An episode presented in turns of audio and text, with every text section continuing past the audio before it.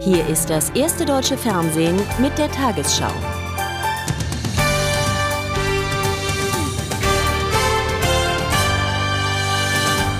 Guten Abend, meine Damen und Herren. Ein mutmaßlicher Drahtzieher der Terroranschläge vom 11. September ist offenbar in Pakistan gefasst worden. Nach Regierungsangaben in Islamabad wurden Khaled Sheikh Mohammed und weitere Verdächtige nahe der Hauptstadt festgenommen. Daran soll auch die US-Bundespolizei FBI beteiligt gewesen sein. Khaled Sheikh Mohammed gilt als enger Vertrauter von Osama bin Laden. Weitere Informationen liegen noch nicht vor. Der Irak hat fristgerecht mit der Zerstörung seiner Al-Samud-Kurzstreckenraketen begonnen, nach UN-Angaben mit zunächst vier Raketen dieses Typs. Zudem konnten die Inspektoren erstmals nach drei Wochen wieder Wissenschaftler vertraulich befragen. Für die Raketenzerstörung hatten die UN dem Irak ein Ultimatum bis heute gestellt. Das Gelände, auf dem die Zerstörung der Samud-2-Raketen heute Mittag begann, liegt rund 20 Kilometer nördlich von Bagdad und war von irakischen Soldaten abgesperrt und gesichert worden. Nur die UNO war als Beobachter zugelassen. Die Kameras ausländischer Teams mussten draußen bleiben. Um 13.30 Uhr Ortszeit begann das Zerstörungswerk. Bis heute Abend, so meldet die UNO vor anderthalb Stunden, sind vier von den rund 100 Raketen zerstört worden. Außerdem steht auf dem UNO-Programm alles, was zur Produktion solcher Raketen dienen könne. Auf einem Testgelände soll heute Nachmittag mit der Zerstörung von Gusskammern zur Raketenerstellung begonnen worden sein. Mit dieser Verschrottungsaktion hat der Irak eine wichtige Auflage der UNO erfüllt. Im letzten Augenblick zwar, aber immer noch im Zeitlimit des Ultimatums. In einer Pressekonferenz sagte der Vizechef der Waffeninspektoren Dimitri Perikos, wie schnell die Raketen zerstört werden, bestimmt allein der Irak. Die UNO dürfe keine Vorschriften machen oder Fristen setzen. Ob er mit dem Tempo zufrieden sein werde, das solle man ihn doch bitte in einer Woche fragen. Heute wurde bekannt, gestern Abend konnten nach drei Wochen wieder zwei Wissenschaftler ohne Aufpasser befragt werden. Bislang hatte der Irak zumindest auf eine Aufzeichnung dieser Verhöre bestanden.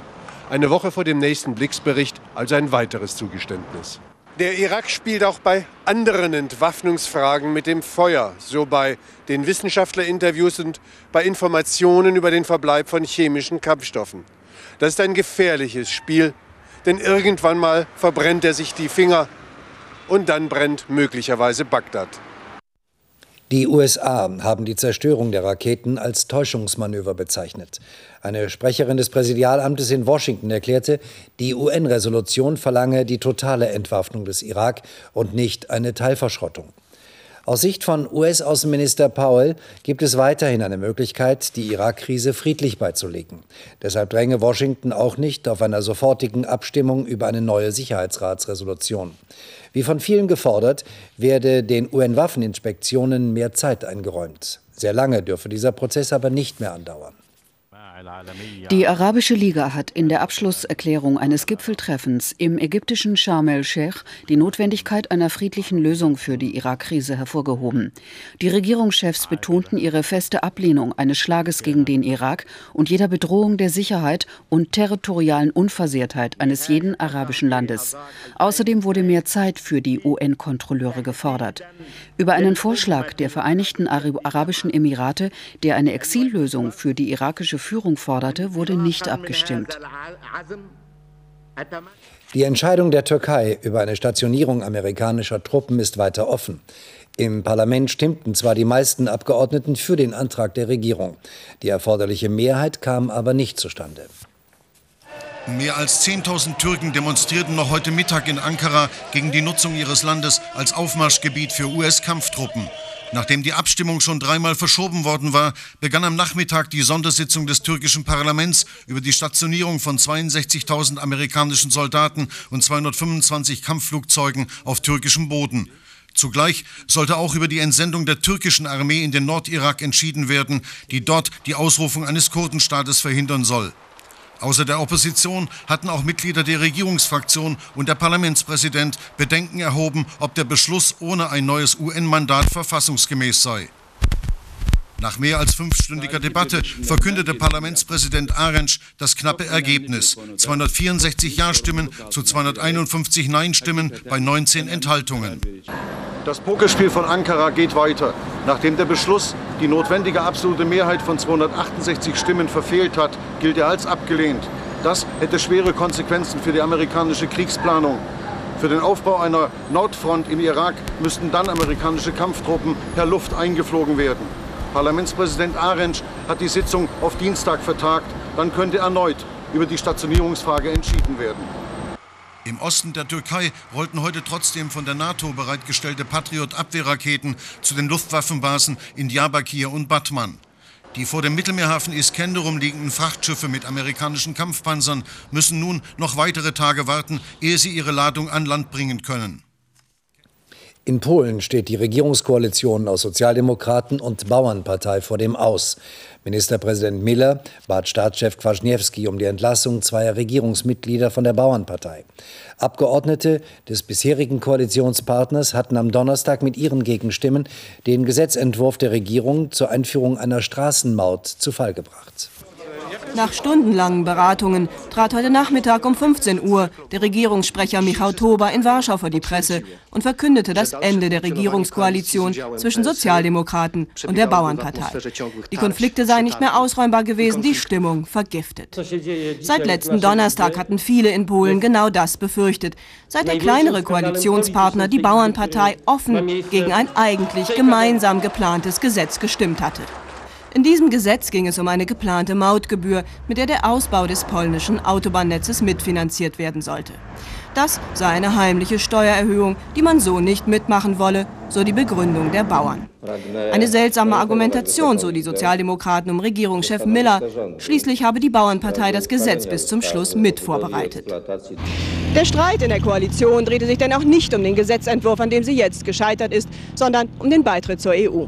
Die Bauernpartei war letztlich unzufrieden mit dem, was in Brüssel an Direktsubventionen für die polnischen Landwirte verhandelt werden konnte und ist jetzt frei, offen gegen einen Beitritt anzutreten. Regierungschef Miller wird wohl mit einer Minderheitenregierung weitermachen müssen. Eine brisante, weil instabile Situation. So kurz vor dem EU-Referendum im Juni. Nach heftiger FDP-Kritik an den Gewerkschaften will DGB-Chef Sommer ein für Mitte März geplantes Treffen mit dem Parteivorsitzenden Westerwelle absagen.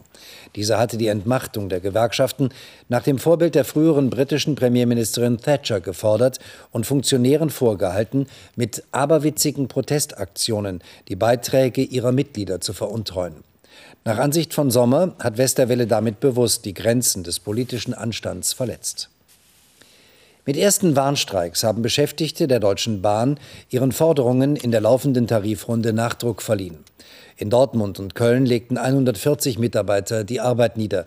Zahlreiche Züge im Nah- und Fernverkehr fielen aus oder fuhren mit Verspätung. Halb sechs heute Morgen am Kölner Hauptbahnhof. Vier Züge mussten komplett gestrichen werden und 27 Züge hatten nach Angaben der Bahn Verspätung. Hart vor allem für übernächtigte Jecken, die nicht wie geplant nach Hause kamen. Kaum Verständnis für den Streik. Kann man jeden Tag machen, aber nicht Karneval. Das finde ich eigentlich fies. Die Gewerkschafter sahen das anders. 90 Bahnmitarbeiter streikten in zwei Kölner Betriebshöfen. Sie fordern 5 Prozent mehr Lohn und sofortige Angleichung der Ostgehälter an das Westniveau.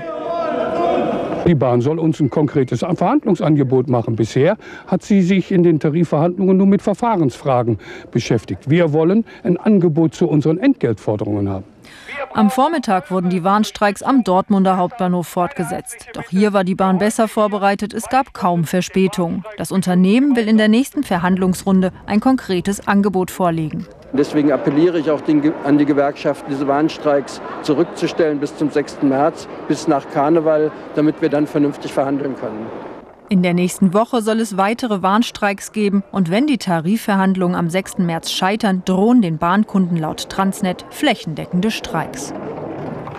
Die Mitgliedstaaten der Weltgesundheitsorganisation WHO haben sich auf einen Text für die weltweit erste Anti-Tabak-Konvention geeinigt. Ziel ist es, den Tabakkonsum, die Rauchbelästigung für Nichtraucher und die Tabakwerbung einzuschränken. Der Vorschlag eines weltweiten Werbeverbots scheiterte unter anderem am Widerstand der USA und Deutschlands. Im Mai soll die Konvention verabschiedet werden. Karneval in Wasungen. Mehr als 2000 Karnevalisten zogen heute durch die thüringische Kleinstadt. Der kilometerlange historische Festumzug lockte etwa 20.000 Schaulustige auf die Straßen der Karnevalshochburg. Jeder zehnte Einwohner ist hier Mitglied im Karnevalsverein. Die Hälfte davon ist unter 18 Jahre alt. Die Karnevalstradition in Wasungen lässt sich bis 1524 zurückverfolgen. Und nun der Sport in der Tagesschau, heute mit Reinhold Beckmann. Ja, das Faszinierende an der Fußball-Bundesliga ist schon längst nicht mehr das große Gähnen an der Tabellenspitze, sondern der Abstiegskampf. Selbst die Bayern durften sich daran beteiligen, und zwar beim Rückrundenmärchen Energie Cottbus. Die hätten heute für den Gemütszustand der ganzen Liga etwas tun können. Oder, um es mit Oliver Kahn zu sagen, für uns ist das das schwerste Spiel überhaupt. Für Kahn traf das womöglich zu.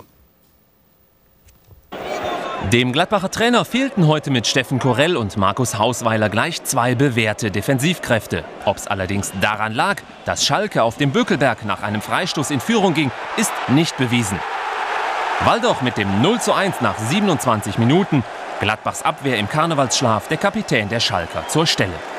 Trotz der jüngsten Personalentscheidungen bei der Borussia in der vergangenen Woche stemmte sich die Notelf gegen die drohende 13. Saisonniederlage. Per Kluge brachte die Mönchengladbacher wieder ins Spiel zurück.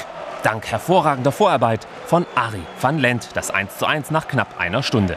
Hans Meyer zunächst erleichtert. Die Freude über den Ausgleich währte aber nicht lange. Gladbachs Abwehr erneut nicht im Bilde. Chaito völlig frei. Das 1:2 erneute Schalker Führung durch den Polen. Angetrieben von Meyer mobilisierte die Borussia noch einmal ihre Kräfte, schaffte genau vier Minuten später den erneuten Ausgleich. Igor Demo rettete Gladbach erstmals nach einem 0 zu 1 Rückstand in dieser Saison noch einen Punkt und seinem Trainer vorerst den Arbeitsplatz. So, jetzt wissen Sie, wie es dann doch geht. Jetzt haben Sie gehört, wie die Gladbacher gespielt haben. Also einen Punkt geholt zu Hause gegen die Schalker. Na, immerhin etwas. Zwölfmal haben sie mit 0-1 zurückgelegen und nie gewinnen können. Jetzt versuchen wir es noch einmal mit den Bayern, die heute in Cottbus unterwegs waren. Also ein freundschaftlicher Empfang sieht anders aus und hört sich vor allem anders an. Oliver Kahn Fanclubs gab es heute keine im Stadion der Freundschaft. Ansonsten der Arbeitstag des Nationalkeepers relativ normal. Und das obwohl seine Vorderleute die rot gekleideten Cottbusser in der Offensive durchaus gewähren ließen. Erste Tormöglichkeit für den Energietorjäger Marco Topic. Die Bayern nicht übermäßig engagiert, aber so wie man sie kennt, cool und abgezockt. 33. Minute, Flanke Lisa Rasu, Kopfball Ballack, Tor 0 zu 1, achtes Saisontor für Michael Ballack. Feine Vorarbeit von Lisa Razou und dann blockt in der Mitte Pizarro da Silva weg und schafft dadurch den Raum für Ballack. Und das Einzige, was Oliver Kahn bis zur Pause halten musste, war seine Trinkflasche. In der zweiten Spielhälfte Energie zwar bemüht, aber nicht erfolgreich, anders die Bayern. Einmal passt die Cottbuser Abwehr nicht auf, Michael Ballack völlig frei und mitten rein. Das 0 zu 2 und das war's dann auch. Mit seinen Saisontreffern 8 und 9 besiegelt Ballack die erste Rückrundenniederlage der Lausitzer. Cottbus war ja die beste, beste Rückrundenmannschaft äh, und deshalb waren wir schon gewarnt. Und, und der Trainer hat uns sehr gut eingestellt, wir haben sie nicht unterschätzt und das ist immer das Wichtigste hier. Dank Michael Ballack konnte auch Oliver Kahn am Ende zumindest noch ein bisschen lächeln. Ja, versuchen wir es mal mit Leverkusen und Bremen. Zwei ehemals grandiose Fußballteams seit der Rückrunde friedlich vereint in der Krise. Beide vom Seelenkater geplagt. Leverkusen hat sich in der Champions League längst beim Fußballgott ergeben und bei Werder regt sich noch was. Zumindest Mittelfeldstar Johann Miku. Dessen detaillierte Trainerkritik hat in Bremen die hanseatische Gelassenheit mächtig durcheinandergewirbelt, aber letztendlich den SV Werder heute in Leverkusen gerade nicht in Bewegung gebracht. Thomas Schaf und seine Bauchschmerzen. Nur einen Punkt nach der Winterpause. Der Weg von Werder Bremen führt stramm nach unten. Auch heute keine zehn Minuten gespielt. Die Abwehr der Bremer komplett indisponiert. Flanke Bernd Schneider, Stellungsfehler Gikutsu und die Führung durch Daniel Birovka. Keine zwei Minuten später Stolteri berührt Babic Elfmetergeschenk von Schiedsrichter Helmut Krug. Am Mittwoch verschoss Neuville und heute Bernd Schneider gegen Wirtschowski, der Nachschuss von Jan Schimak. Nur 1 zu 0 zur Pause, aber ein Thomas Hörster, der sich beruhigt zurücklehnen konnte. Erschreckend schwache Bremer und ein starker Joker auf Leverkusener Seite. Sebastian Schof erfolgreich in Hannover und auch heute nach dem Fehler von Witschowski. Was bleibt? Grün-weiße Ratlosigkeit. Ja, aber wenn wir so weiter spielen, dann werden wir nicht mehr viele Punkte holen und dann wird es auch, wenn man ganz nach unten schaut, nochmal eng. Ja, das war heute eigentlich nicht zu verstehen, dass man so ein Spiel abliefert. Und es wurde noch bitterer, eine Stunde vorbei. Juan mit dem 13-0 Endstand. Hochverdient, Werder Bremen damit weiterhin orientierungslos. Und Leverkusen geht pünktlich an Karneval ein bisschen auf Distanz zum Abstiegsgespenst. Also zum ersten Mal seit fast elf Monaten gewinnt Bayern 04 Leverkusen wieder zwei Bundesligaspiele in Folge. Die weiteren Resultate vom heutigen Tage. 1860 München gegen Kaiserslautern 0 zu 0, Bochum gegen Hannover 1 zu 2, Nürnberg gegen Wolfsburg 1 zu 1, Dortmund Rostock 2 zu 0 und morgen gibt es dann Bielefeld gegen Stuttgart und Hamburg gegen Hertha BSC Berlin. Der Blick auf die Tabelle. Bayern nicht nur Tabellenführer, sondern auch die beste Heim-, Auswärts- und Rückrundenmannschaft. Dortmund zehn Punkte dahinter. Werder das schwächste Rückrundenteam. Immer noch aber auf Platz 5. Die zweite Hälfte der Tabelle. Gewinner des Tages Leverkusen und Hannover. Platz 13 und 14 auf den Abstiegsplätzen Gladbach, Cottbus und Kaiserslautern. Noch zwei Meldungen vom Wintersport. Hilde Gerg belegte heute bei der Weltcup-Abfahrt am Patscher Kofel bei Innsbruck den dritten Platz hinter den beiden Österreicherinnen Michaela Dorfmeister und Katja Wirth. Und die Berliner als Schnellläuferin Monique Gabrecht-Enfeld sicherte sich heute durch ihren Sieg in Inzelt vorzeitig den Gesamtweltcup über 1000 Meter. Und wie immer zum richtigen Zeitpunkt die hoffentlich gute Nachricht von Jan Hofer. Hier sind die Lottozahlen. 10, 14, 18, 30, 40, 45 und die Zusatzzahl 39. Die Superzahl 8. Die Gewinnzahl im Spiel 77 lautet 7, 5, 1, 0, 1, 1, 7 und die Gewinnzahl der Lotterie Super 6 9, 6, 2, 6, 8, 0. Diese Angaben wie immer ohne Gewähr. Die Wettervorhersage für morgen Sonntag, den 2. März. Ein Tief bei Island schickt dunkle Wolken nach Mitteleuropa. Sie bringen Regen, schwächen sich aber auf ihrem Weg in den Osten ab. Heute Nacht beginnt es zwischen Baden-Württemberg und Nordrhein-Westfalen zu regnen. Im übrigen Land bleibt es zuerst trocken, örtlich bildet sich Nebel. Vorsicht, besonders in den östlichen Bundesländern örtlich Eisglätte. Die Regenwolken driften tagsüber weiter ostwärts, erreichen den Nordosten aber nicht. Dort zeigt sich nach Auflösung von Nebel und Hochnebel auch mal die Sonne. Hinter dem Regengebiet lockert es etwas auf, es gibt Schauer und kurze Gewitter. Der Wind weht meist schwach, im Hochschwarzwald Sturmböen, an der Ostsee böig. Heute Nacht am Alpenrand Temperaturen um den Gefrierpunkt. Im Rheinland kühlt die Luft bis auf 8 Grad ab. Morgen im Norden kühle 3 Grad. Am Main und am Rhein liegen die Temperaturen bei 11, 12 Grad. Am Rosenmontag an den Alpen Schnee, in Schleswig-Holstein und südlich der Donau Regen. Im übrigen Land fallen nur ein paar Tropfen. Im Nordosten trocken. Dienstag ziehen wieder Regenwolken herein. Am Aschermittwoch regnet es im Norden und im Süden, in der Mitte jedoch kaum.